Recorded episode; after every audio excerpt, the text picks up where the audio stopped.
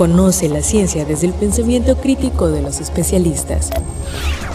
Bienvenidos al espacio para la divulgación de la ciencia y la tecnología de la Universidad Juárez Autónoma de Tabasco, UJAT Conciencia, a través de Radio UJAT.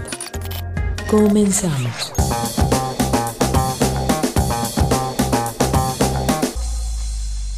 ¿Qué tal Radio Escuchas? ¿Cómo están? Sean bienvenidos a un programa más de UJAT Conciencia, el espacio de la divulgación científica de nuestra Universidad Juárez Autónoma de Tabasco. Sean bienvenidos a Radio UJAT 107.3 FM Voz Universitaria. Qué gusto que también nos escuchen en internet en radio.ujat.mx. Estamos transmitiendo desde Avenida Universidad sin número, zona de la cultura, Colonia Magisterial Villahermosa, Centro Tabasco, código postal 86040 XHUJAT. Quédense con nosotros porque tenemos un mega programa. Estamos cerrando también este mes muy importante, el tercero de este año, y esta es una producción original de la Universidad Juárez Autónoma de Tabasco, de la Secretaría de Investigación, Posgrado y Vinculación, realizado por la Dirección de Difusión y Divulgación Científica y Tecnológica. Por supuesto agradecemos el apoyo brindado por el Consejo de Ciencia y Tecnología del Estado de Tabasco para llevar a cabo este programa. Así que muchas gracias a todos los que nos acompañan y síganos en redes sociales. Estamos en Facebook, Twitter e Instagram como Ciencia y Tecnología UJAT. También pueden escuchar nuestros podcasts porque hay muy buenas entrevistas. Hemos tenido muy buenos invitados como el que les vamos a presentar a continuación y es que nos pueden encontrar como Ciencia y Tecnología UJAT. Vamos a escuchar las noticias que le están dando la vuelta al mundo.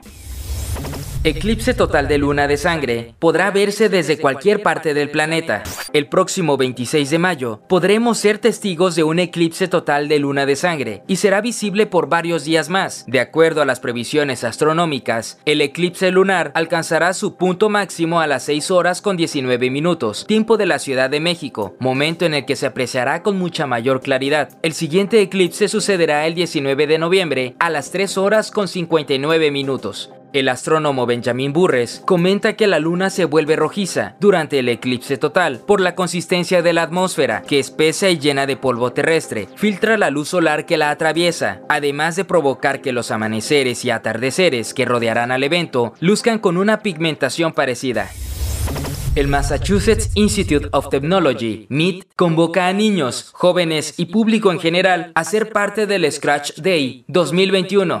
Con la misión de rescatar al planeta Tierra, el MIT espera que estudiantes y profesores de cualquier nivel educativo, así como padres de familia, diseñadores educativos y todas las personas interesadas puedan ser parte de esta gran aventura totalmente gratuita. Este evento virtual se realizará del 17 al 21 de mayo y el 22 de este mes será la gran celebración con múltiples talleres, donde podrán participar a través de la transmisión por YouTube de forma simultánea con la página www.scratchdainlatam.org. El registro estará abierto hasta el 20 de mayo y será con cupo limitado. Algunas de las misiones son recoger las botellas plásticas, aventura submarina con Scratch, salvando al mundo con energía, juega con la paleta de colores y crea tu espacio ideal para vivir, y muchas más inauguran la Casa Solar Experimental de la Universidad Autónoma de Querétaro. Este proyecto multidisciplinario de vivienda sustentable, que conjunta diseño y tecnología para reducir el impacto ambiental, tiene como objetivo estudiar hábitos de consumo de energía, así como elaborar estrategias de ahorro del recurso en los hogares, para lo que se necesita que esté habitada. Es así que se lanzará una convocatoria para elegir a cuatro estudiantes de la Facultad de Ingeniería, FI, dos mujeres y dos hombres, quienes vivirán por un periodo de seis meses en la Casa Solar. La doctora Teresa García Gasca, rectora de la UAQ, felicitó a la FI por el inicio de la tercera etapa del proyecto, que consiste precisamente en la ocupación de la casa, y apuntó que se estudiarán los hábitos de consumo de energía de las personas que la habitarán. Por su parte, el doctor Manuel Toledano Ayala, director de la facultad,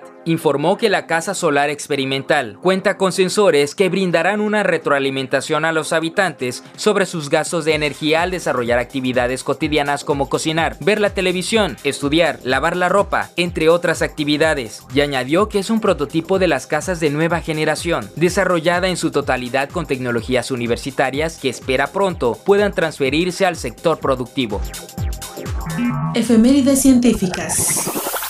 El 3 de mayo se conmemora el Día Mundial de la Libertad de Prensa. Esta fecha brinda la oportunidad de evaluar la libertad de prensa a nivel mundial, de defender los medios de comunicación de los ataques sobre su independencia, así como de rendir homenaje a los periodistas que han perdido sus vidas en el desempeño de su profesión. El 4 de mayo de 2003, el primer equino clonado, una mula, nace en la Universidad de Idaho, Estados Unidos, por lo que fue bautizada como Idaho Hem los investigadores, que solo consiguieron llevar hasta el final tres de los 21 embarazos que intentaron, después de 307 intentos, utilizaron una célula de un feto de mula y un óvulo de una yegua.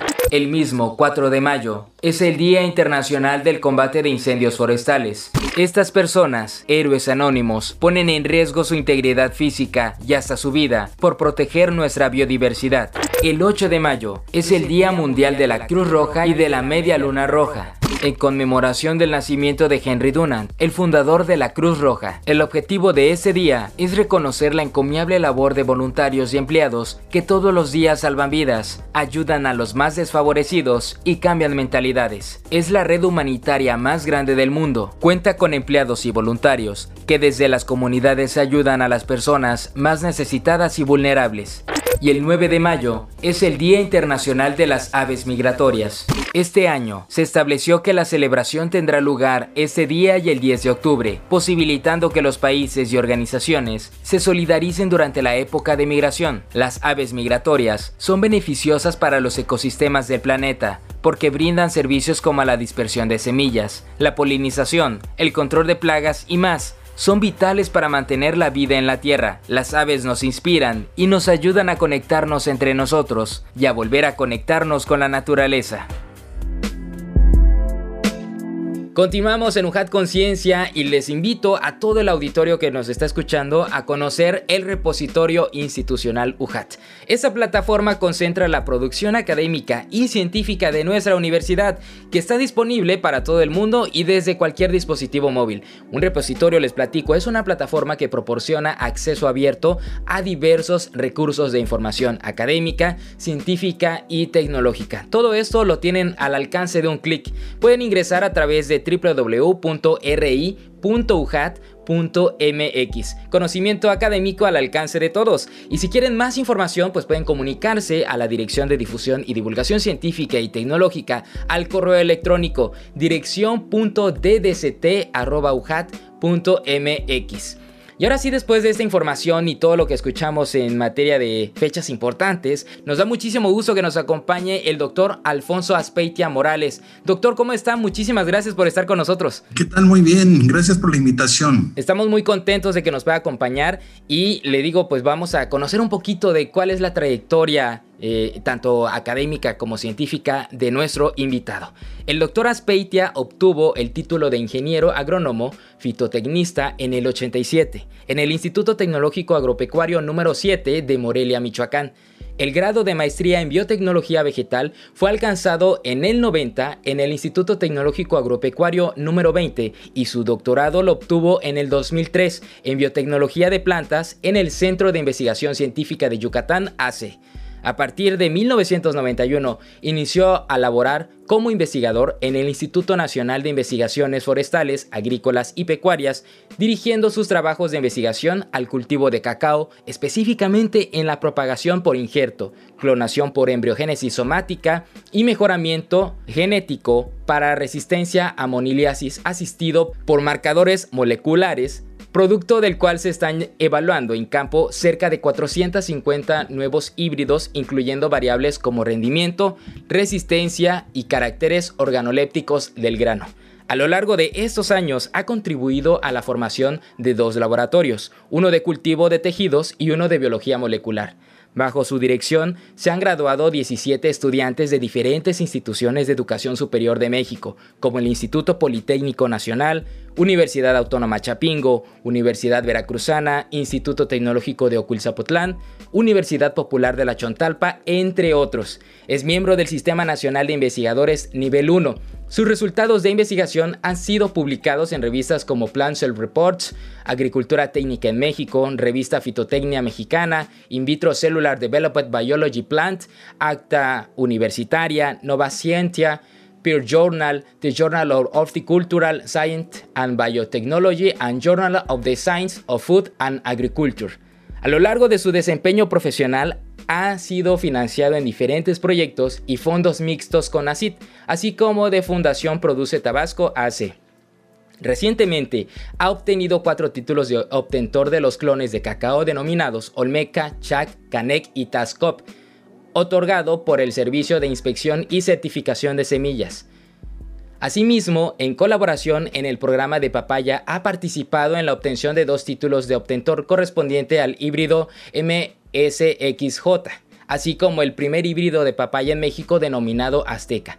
A partir del año 2018 participa en la asesoría del programa de cacao de la República de Nicaragua a través del noveno y décimo programa de cooperación técnica y científica entre México y Nicaragua a través de la Agencia Mexicana de Cooperación Internacional para el Desarrollo.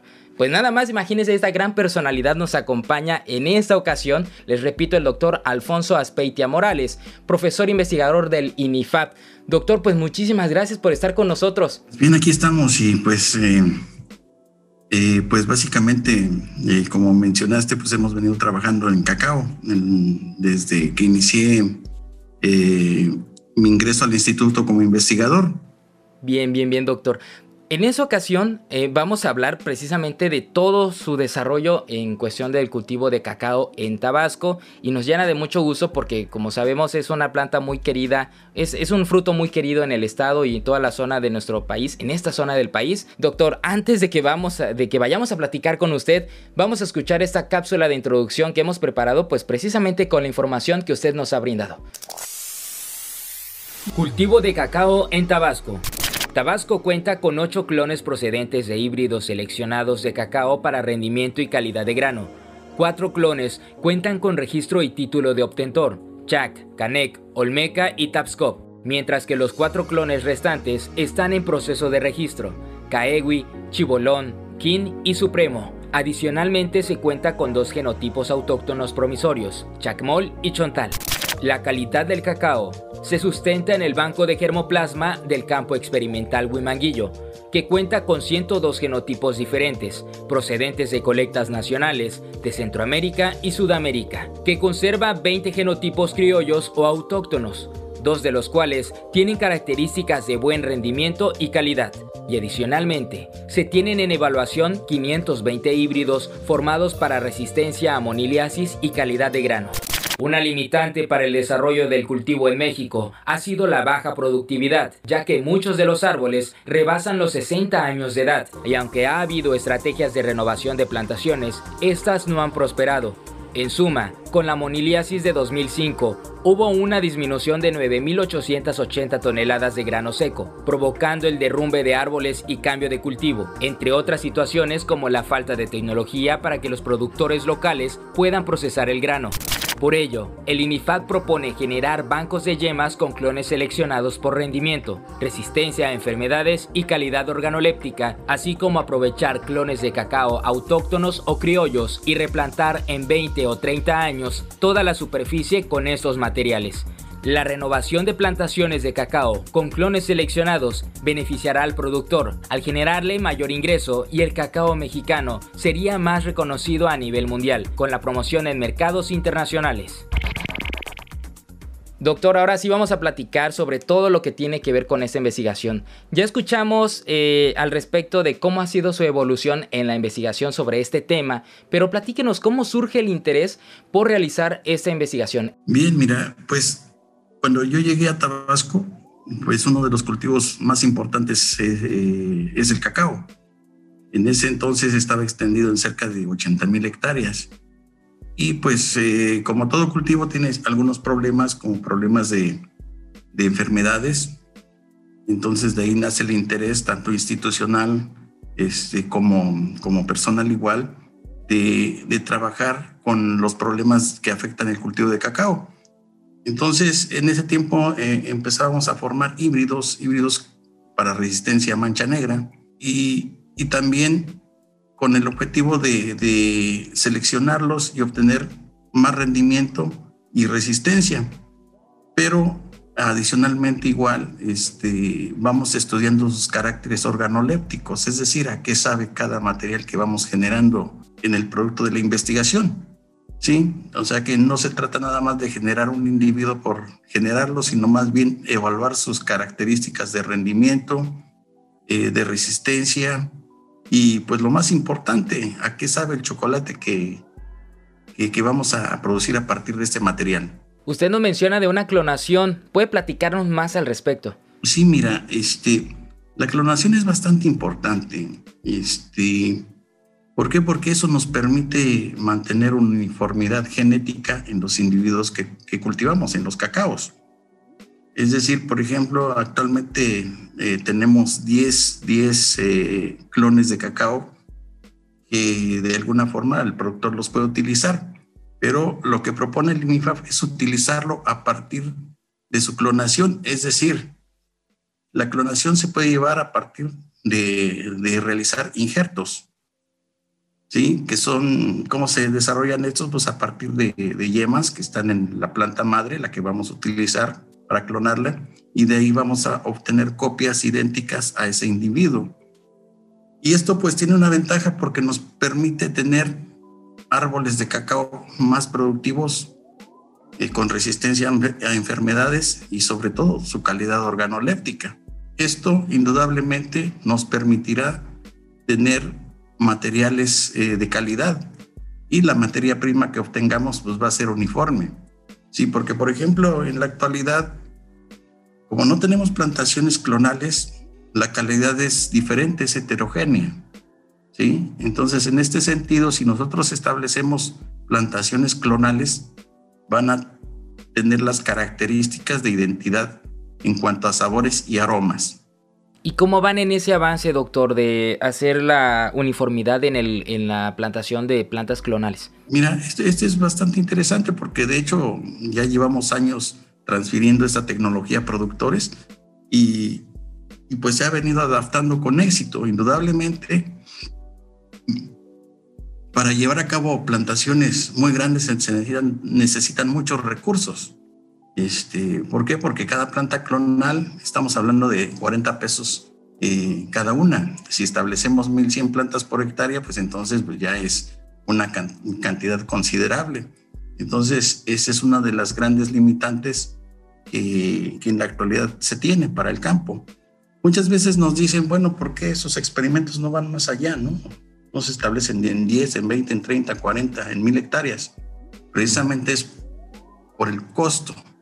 Es altamente costoso, ¿no? Este, establecer plantaciones clonales, pero sí garantizarían, garantizarían mucha calidad y sobre todo incrementaría rendimiento. Y otra de sus posibles ventajas es que el productor podría aprovechar eh, los granos para transformarlo a chocolate y a partir de variedades diferenciadas. Doctor, ¿nos puede usted dimensionar cómo es la diferencia de los costos? Eh, bueno, diría usted, a, primera vista, ¿no? Pensamos, ¿no? Pues se pueden comprar unas cuantas eh, eh, especies o más bien unas cuantas plantas de 40 pesos y no está tan mal. ¿Cuánto es la diferencia para los productores? Sí, mira, por ejemplo, si sembramos 1.111 plantas por hectárea 3x3, estamos hablando de de cerca de 44.440 pesos. Y ese es para establecer una hectárea. Si queremos establecer mil hectáreas, eso lo multiplicamos por mil. Y entonces necesitamos 44 millones 440 mil pesos. Actualmente, por ejemplo, Financiera Nacional nos ha pedido un proyecto para renovar plantaciones en Tabasco en cerca de 30 mil y pues el proyecto asciende a más o menos como 3.600 millones de pesos. ¿sí? Entonces, este, eh, uno dice, bueno, es demasiado dinero, pero no, no, no, no es demasiado dinero. Indudablemente es una, una super inversión que podría ser y reditable al campo, con sus ventajas de generar arraigo eh, del productor al campo. ¿sí? Eh, actualmente hay mucha, muchos problemas en el campo tabasqueño muchas personas ya no quieren cultivar eh, la tierra. ¿Y por qué? Porque precisamente se desaniman en ese sentido. Hay problemas de enfermedades y, eh, las, las plantas producen poco. Entonces, indudablemente, si no hay una inversión al campo, pues este, esto se va agravando. Es, es, muy triste, por ejemplo, que a veces productores van a, verme y, me dicen que quieren llevar a jóvenes a visitar nuestro banco de germoplasma. Nosotros en el banco de germoplasma ofrecemos eh, visitas guiadas, incluso hasta ofrecemos catas de, de, cacao y chocolate para que diferencien a qué sabe cada una de las variedades. Y es pues, muy lamentable que a veces van productores y cancelan la cita porque dicen que los jóvenes ya no, no se interesan en, en cultivar cacao. Entonces, en ese sentido, yo creo que sería muy bueno reorientar las políticas mm, dirigidas al campo en el sentido de, de, hacer inversiones ahí directamente. ¿Por qué? Porque como menciono, esto podría generar empleos, empleos eh, en una buena cantidad y aparte incrementar el ingreso al productor. Que sea una cadena, ¿no? Una conexión. Y usted explicaba anteriormente, más bien mencionaba la transferencia de, conocimiento. ¿Cómo interviene esta, esta palabra tan grande para el desarrollo de, la producción del cacao? Sí, mira, la, transferencia de tecnología es, un punto bastante interesante. Eh, dentro del INIFAF hay modelos de transferencia. Uno de ellos es el GABAD, que se utiliza para, para productores pecuarios. Y otro modelo es, son escuelas de campo, que se utiliza directamente en la plantación. Eh, una o dos hectáreas del productor son utilizadas como escuela. ¿Y quién es el instructor? Pues es básicamente el productor. El investigador lo que hace es ir acompañándolo en todas las prácticas agropecuarias, háblese de podas, háblese de métodos para injertación, háblese de métodos de fermentación, de obtención de la barra de, chocolate a partir de sus granos. Entonces, una vez que el productor asimila esos conocimientos, se invita a productores vecinos y el mismo productor va capacitando a los demás productores. Entonces, este es un modelo con mucho éxito y que después si tenemos dos o tres escuelas de campo, vamos combinando los conocimientos de los mismos productores y se va enriqueciendo todo el trabajo de campo. Indudablemente, como te menciono, pues esto igual implica recursos y muchos recursos que pues últimamente son muy limitados. Sin embargo, pues ahí estamos tratando de hacer el esfuerzo de, de transferir la tecnología que se tiene. Qué interesante, doctor. Ojalá y, haya más interés, no solamente en los productores, también en el público en general, a los que nos están escuchando, en las nuevas generaciones, por darle vida nuevamente al campo, no, no nada más en Tabasco, sino en otras fronteras. ¿Cómo ha sido el desarrollo de la industria tecnológica en la producción del, cacao en el estado? Sí, sí, mira, e, e, en ese caso, por ejemplo, eh, transferir tecnología para que el productor transforme su grano a barra de chocolate es, ha sido sumamente limitado. Sin embargo, en la actualidad tenemos este, los conocimientos técnicos y científicos para llevar a cabo transferencias de este tipo. En la actualidad en el INIFAF contamos con un pequeño laboratorio de transformación de grano a, barra de chocolate, eh, producto de, algunos equipos que se han adquirido con recursos de, de CONACYT y recientemente recibimos una donación de dos conchadoras de una empresa eh, eh, extranjera, y, lo cual nos ha permitido ir haciendo estudios mucho más, más elementales hacia, hacia el conocimiento de sabores y aromas de cada una de nuestras variedades que tenemos. Entonces, eh, con este pequeño laboratorio que tenemos, vamos capacitando a productores de una forma este, muy, muy, muy puntual eh, no es tan grande nuestro laboratorio, pero ya estamos empezando a hacer esa transferencia de conocimientos. ¿Y por qué? Porque esto es bastante interesante. Es ahí donde el productor puede ganar un peso más. Mira, nada, nada más para que tengas una idea, un kilogramo de cacao seco se vende a entre 50 a 70 pesos, dependiendo la época. Y si el productor empieza a transformar su cacao a chocolate, ese kilo se transforma en 250 hasta 600 pesos. Entonces es bastante interesante. Muchos dicen, bueno, es que hay que cultivar cacaos este, muy buenos y venderlos al extranjero. Pues sí, sí, es, es bastante interesante igual esa, esa, este, esa idea. Sin embargo, esos son nichos de mercado muy limitados y hasta lo que sé, por ejemplo, la tonelada se paga, se paga cerca de 4 mil dólares la tonelada. Pero entonces, si el productor aprende a transformarlo, esa tonelada se, se transforma en, mucho más que eso, ¿no? ¿Y cómo es entonces la competencia, ¿no? De, del cacao mexicano, del cacao tabasqueño ante el mundo. ¿Cuál es la competencia directa? ¿Cómo es el consumo local? Mira, este, en referencia al, al, consumo, de hecho, México produce muy poco. Producimos cerca de 25 mil toneladas. La industria consume más de 130 mil. Entonces tenemos un, un déficit, déficit, de más o menos del 80%. Eh, hay buen consumo de chocolate en México. Creemos que, que, los productores pueden llegar a ocupar esos espacios siempre y cuando haya una mayor organización. Eh, indudablemente que haya equipamiento igual, sí, equipamiento en cuanto a, a tener los materiales necesarios para la transformación a chocolate. Sí, entonces en ese sentido creemos que se puede hacer. Eh, los cacaos mexicanos son reconocidos a nivel mundial como muy buenos. Sin embargo, por ejemplo, eh, pueden venir compradores del extranjero y pueden decir, bueno, me gusta mucho este cacao, quiero dos mil toneladas, pero no existen esas dos mil toneladas, ¿no? ¿Por qué? Porque tenemos muy poco material de, de, esas plantas, ¿no? Entonces aquí lo interesante es ir trabajando poco a poco en mejorar la calidad de los materiales que están cultivados en el campo.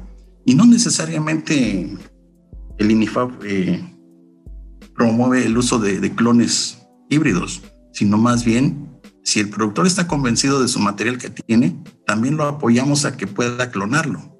Lo enseñamos a clonar y lo enseñamos a evaluar su calidad y transformar su grano eh, a barra de chocolate. ¿Y cómo es esa clonación, doctor? Usted nos menciona de cuatro especies, bueno, cuatro tipos de clonaciones que han hecho aquí, el Chac, Caneg, el Olmeca y el Tafscop. Sí, mira, la clonación es básicamente hacer injertos. Ya tenemos las plantas madre. Entonces, ¿qué necesitamos de ahí? Pequeñas ramas que están en esos árboles, las cortamos, de ahí extraemos una yema, que así se conocen. Esas yemas se quitan y se ponen a una planta que germinó de semilla. Entonces, ahí en el tallo insertamos esa yema la amarramos con plástico y después de 20 días ya prendió esa yema, retiramos el plástico y empieza a crecer un nuevo individuo. Entonces, esa nueva planta que crece, ese es un clon y va a ser idéntico a la planta madre. Ese es el método de clonación y con lo que podemos hacer copias idénticas para tener cacaos con misma calidad este, y mayor rendimiento. ¿Eso es parte del desarrollo sostenible o sustentable en la producción del cacao en el estado, doctor? Sí, sí, por supuesto, por supuesto. Este, y, por ejemplo, algunos nos dicen, bueno, es que igual deben utilizar eh, genotipos criollos. Sí, igual tenemos nosotros este, en nuestro banco de germoplasma cerca de 20 genotipos criollos o individuos que son diferentes y que son autóctonos. Al, al referirme a criollos, son este, plantas autóctonas o nativas de México. Entonces también las estudiamos, las evaluamos y las caracterizamos desde el punto de vista organoléptico. Algunas son muy buenas y sin embargo hay una gran diferencia en rendimiento. Mira, nada más para que tengas idea, un clon, el clon Chag, necesitamos 16 mazorcas para hacer un kilogramo de cacao seco y con, el, con un clon eh, autóctono necesitamos hasta 70 mazorcas para hacer un kilogramo. Entonces esa es la gran diferencia en rendimiento, ¿no? ¿Qué nos falta a nosotros eh, aportar y abonar en ese sentido para tener mayor iniciativa, ¿no? Tanto en el consumo como en el mejoramiento de las políticas para contribuir al desarrollo de, este tipo de, producción eh, local, agrícola. Sí, pues mira, más, más que nada lo que necesitamos son políticas adecuadas, adecuadas en el sentido de que lleven un beneficio, pero no a corto plazo, sino una planeación eh, a largo plazo, este, ¿Cómo se planea, por ejemplo, un mundial? Un mundial lo planeamos o se planea a 15 años o a 20 años, ¿sí? unas olimpiadas. Entonces, en este caso, por ejemplo, la planeación en cacao tendría que ser a, largo plazo. ¿Por qué? Porque, porque mira, si nosotros hoy empezamos a injertar, en tres años empieza a producir y en 10 años ya medio se estabiliza, su producción. Entonces, por eso digo que es un plan a largo plazo. Si nosotros repartimos, por ejemplo, plantas de semilla, estamos haciendo pues es repartir eh, heterogeneidad, plantas diferentes, que al final no van a aportar calidad ni resistencia este, a enfermedades, ¿no? Entonces, en ese sentido, creemos que una política adecuada debe estar encaminada hacia establecer plantaciones clonales de, cacao. ¿Y por qué? Porque pues estas nos van a garantizar incluso competir a nivel mundial, ¿sí? Por calidad. Eh, hemos tenido la oportunidad de, estar en diversos países de, América y en realidad los cacaos mexicanos son mucho más buenos en cuanto a sabores, y aromas. Entonces, en ese sentido, creemos que podemos aprovechar las fortalezas que tienen los cacaos mexicanos y, pues, como mencioné, pues es una planeación a, largo plazo, a largo plazo en el sentido de que tengamos mayor eh, rendimiento, mayor calidad y también el eh, acompañamiento tecnológico para la transformación de los granos a barra de chocolate. Y en materia industrial, ¿qué faltaría para seguir abonando a esto, doctor? Aquí, por ejemplo, industrias, máquinas. Sí, mira, en ese sentido, creemos que, que productores interesados en, producir chocolate se pueden este, eh, agrupar, agrupar y, y buscar las iniciativas a través de Financiera Nacional que que hoy en día pues ya ellos ya tienen propuestas del instituto hacia un planteamiento de renovación de plantaciones que incluyen igual este, apoyos para la transformación. Entonces, en ese sentido, creemos que productores que estén organizados y acudan a Financiera Nacional, eh, es muy posible que, que, puedan obtener apoyos a partir de ahí para pues, llevar a cabo la transformación de sus cacaos. Y con ello les permitirá obtener eh, ganancias adicionales. En México vamos bastante bien. Tenemos eh, los elementos técnicos, elementos científicos para llevar a cabo una explotación este, con mucho éxito del cultivo de cacao. Aquí lo que hace falta es, como mencioné, una planeación a, largo plazo donde podamos ir renovando las plantaciones. Eh, actualmente todas las plantaciones que existen en, en Tabasco tienen cerca de 80 años. Cuando yo llegué, aquí se hablaba de 60 años, pero ya tranquilamente son 80 años o 90 años. He realizado algunos recorridos en plantaciones y me he sorprendido de encontrar plantas de cerca de 120, 130 años. Entonces, este, ya son poco productivas, ¿no? Entonces, en este sentido, creemos que están los elementos eh, eh, técnicos, humanos, eh, científicos, eh, para poder eh, llevar a cabo este, una detonación de, del cultivo de cacao y ser más competitivos tanto a nivel nacional como a nivel mundial.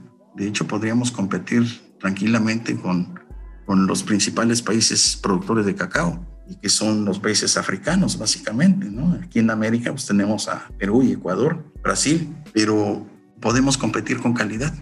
Esa es la propuesta que tiene el INIFAF. Y estamos hablando solo de producciones en el estado, ¿no? Eh, eh, comparándonos con otros estados, con otros que puedan producir, ¿en cómo andamos? Sí, pues mira, Tabasco es el principal productor de, cacao en México. Se tiene una superficie de cerca de 40 mil hectáreas, Chiapas eh, alrededor de las 17 mil hectáreas y una producción de 18 mil toneladas en Tabasco. Entonces, conjuntando con la de Chiapas, es alrededor de las 25 eh, mil toneladas. Y pues las mejores condiciones, las condiciones tanto de, clima las tenemos aquí en Tabasco. Y, y yo, yo creo que es, es un momento oportuno para, para iniciar y planear eh, tanto renovación de plantaciones como establecimiento de nuevas plantaciones, pero ya dirigidas con calidad. ¿Y quiénes se vinculan o participan en, sus investigaciones, en su proyecto de desarrollo de, las, de la clonación de, del cacao, doctor? Eh, sí, mira, en el transcurso de los años hay diversas instituciones que han venido colaborando con nosotros. Este, la misma Universidad Juárez Autónoma de Tabasco, a través del doctor Pedro García Lamilla, quien, es, eh, quien eventualmente colabora con nosotros en procesos de fermentación. Eh, igual tenemos eh, colaboradores en, el extranjero. el Instituto de Calidad de Cacao Fino de, de Harvard, a través de Carla Martín, de la doctora Carla Martín, el chef José López Ganem, quienes nos han apoyado a realizar catas para seleccionar nuestros materiales. En estas catas hemos desarrollado dos, una nacional y una internacional en la ciudad de Nueva York y a partir de estos resultados eh, se han liberado eh, ocho genotipos, ocho variedades de cacao que tienen ya ciertos caracteres eh, organolépticos y, y, de calidad. Entonces, pues es todo un conjunto de esfuerzos entre instituciones locales como de fuera y que nos ha permitido ir avanzando en este sentido, ¿no? Con el objetivo de mejorar la calidad del cacao y chocolate eh, en México. Usted acaba de mencionar también que se vinculan con otros servicios, ¿no? Porque anteriormente platicábamos de la conectividad y conexión que tiene que haber tanto del gobierno como de las políticas públicas, del mismo sector empresarial. ¿Cómo ha sido este recorrido, doctor? Pues en este sentido, pues eh, se viene trabajando con los actores, con los actores eh, involucrados en el sistema Producto Cacao, desde la Asociación Nacional de Productores de Cacao, recientemente con el Consejo Regulador de Cacao de Tabasco. Eh, entonces, venimos colaborando en, diversas, diversos objetivos, y, pero todos bajo el objetivo básicamente de, de generar plantas que ofrezcan calidad eh, y rendimiento para productores. ¿Cómo podemos nosotros evitar dañar o, afectar el suelo para que se produzcan mejores productos en materia de cacao? Sí, indudablemente la, investigación hacia el cultivo de cacao promueve eh, básicamente su cultivo orgánico, es decir, mantener, mantener eh, el equilibrio entre, entre árboles de sombra, entre el cultivo de cacao y sin afectar el, suelo. En ese sentido, pues prácticamente los agroquímicos eh, no, no, los eh, estamos utilizando. ¿Por qué? Porque, por ejemplo, para la fertilización utilizamos mezclas a base de materia orgánica. Hay un fertilizante que se prepara denominado bokashi, que es el que eh, se hace con materia orgánica. Entonces, y este es el que se utiliza para la fertilización de las plantas. ¿Sí? Y en cuanto a, al control de algunas enfermedades, pues se están utilizando algunos hongos antagónicos, es decir, unos hongos que combaten al hongo de moniliasis y evitan su diseminación. Aunado a ello, pues igual el uso de, de, variedades más resistentes a la, a moniliasis permite mantener eh, el cultivo de cacao. ¿Qué, otras recomendaciones nos puede dar, doctor? Sí, pues, pues mm, a todos los interesados en el cultivo de cacao, pues con todo gusto pueden visitarnos eh, en el campo experimental Huimanguillo. Eh, estamos ubicados en el kilómetro 1, carretera Huimanguillo-Cárdenas. Eh, ofrecemos, como mencioné anteriormente, visitas guiadas a nuestro banco de germoplasma. Contamos con más de 600 accesiones diferentes tanto variedades nativas como variedades este, formadas aquí y, e introducidas a México igual. Adicionalmente pueden este, eh, probar eh, de, de, cada una de las variedades y, encontrar que existen diferencias entre sí. Adicionalmente igual ofrecemos catas de diferentes variedades. Por ejemplo, en este momento manejamos eh, de variedades como Chac, Canej, Olmeca y Tafsco y de dos genotipos criollos que estamos ya por liberar. Entonces, como mencioné, pues cualquier persona interesada, pues con todo gusto la, la podemos recibir y ahí estamos, ¿no? En el campo experimental Huimanguillo. Platíquenos entonces de las características de los clones que han, que han logrado obtener en sus cultivos y en sus estudios. Recientemente eh, en el INIFAP hemos liberado ocho genotipos. Estos genotipos han sido productos de catas nacionales como internacionales y pues uno de los genotipos o árboles de cacao eh, que hemos liberado uno de ellos es supremo. ¿Y este qué, caracteres tiene? Pues este tiene caracteres a cocoa, a frutas y a miel. Tiene un grano que pesa 1.2 eh, gramos en cada, cada semilla. Su resistencia no es tan alta, es de cerca del 72%, sin embargo este material es autocompatible, es decir, que este produce constantemente y a pesar de que le da moniliasis, no es resistente como tal, pero tiene una buena característica que es, eh, autocompatible y está produciendo constantemente. Otro de los híbridos eh, liberados es Tapsco, es uno de los híbridos con mayor resistencia a moniliasis, 90 tiene un grano de 1.2 gramos y tiene caracteres organolépticos muy interesantes, a cocoa, fruto fresco, frutos secos, nueces, dulce caramelo de malta, mantecoso y miel.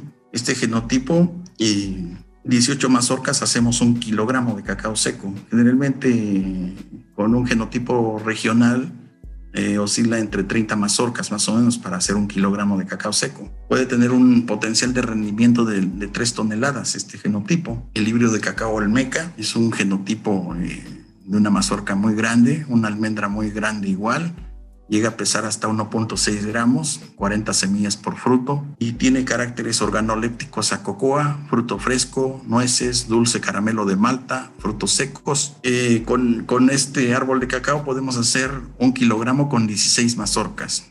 Es decir, este tiene un alto rendimiento, igual su, su potencial de producción por hectárea es de, puede ser de arriba de las 3 toneladas. El híbrido de cacao chibolón, este igual tiene un un grano de 1.6 gramos, tiene caracteres organolépticos a miel, especies, frutal.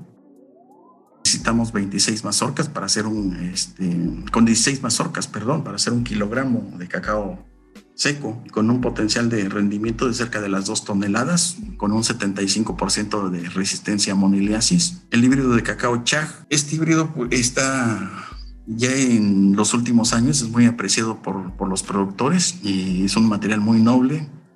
Eh, la almendra es de cerca de los 2 gramos y tiene caracteres organolépticos a cocoa, especies, fruto fresco, floral, frutal, miel y nueces. Con 16 mazorcas igual hacemos un kilogramo de cacao seco, una resistencia de un 84% a la moniliasis. El híbrido de cacao canej igual este, es un genotipo bastante interesante tiene caracteres organolépticos a cocoa, especies, fruto fresco, floral, frutal y nueces. Con 20 mazorcas hacemos un kilogramo y tiene un rendimiento arriba de las 2 toneladas con un porcentaje de 80% de resistencia a moniliasis. El híbrido KIN, este híbrido tiene una almendra pequeña de 1.4 gramos.